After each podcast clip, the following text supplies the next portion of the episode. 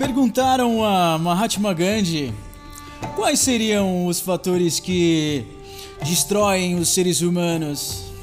Então ele respondeu: A política sem princípios, o prazer sem compromisso, a riqueza sem trabalho, a sabedoria sem caráter, os negócios sem moral, a ciência sem humanidade e a oração sem caridade.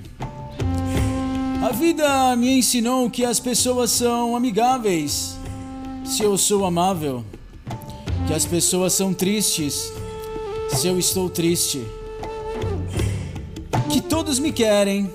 Se eu os quero, que todos são ruins.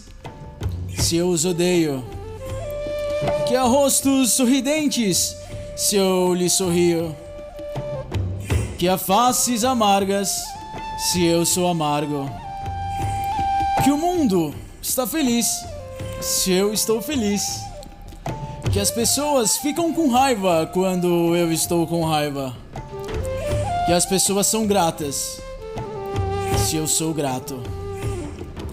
A vida é como um espelho. Se você sorri para o espelho, ele sorri de volta para você. A atitude que eu tomar perante a vida é a mesma que a vida vai tomar perante a mim.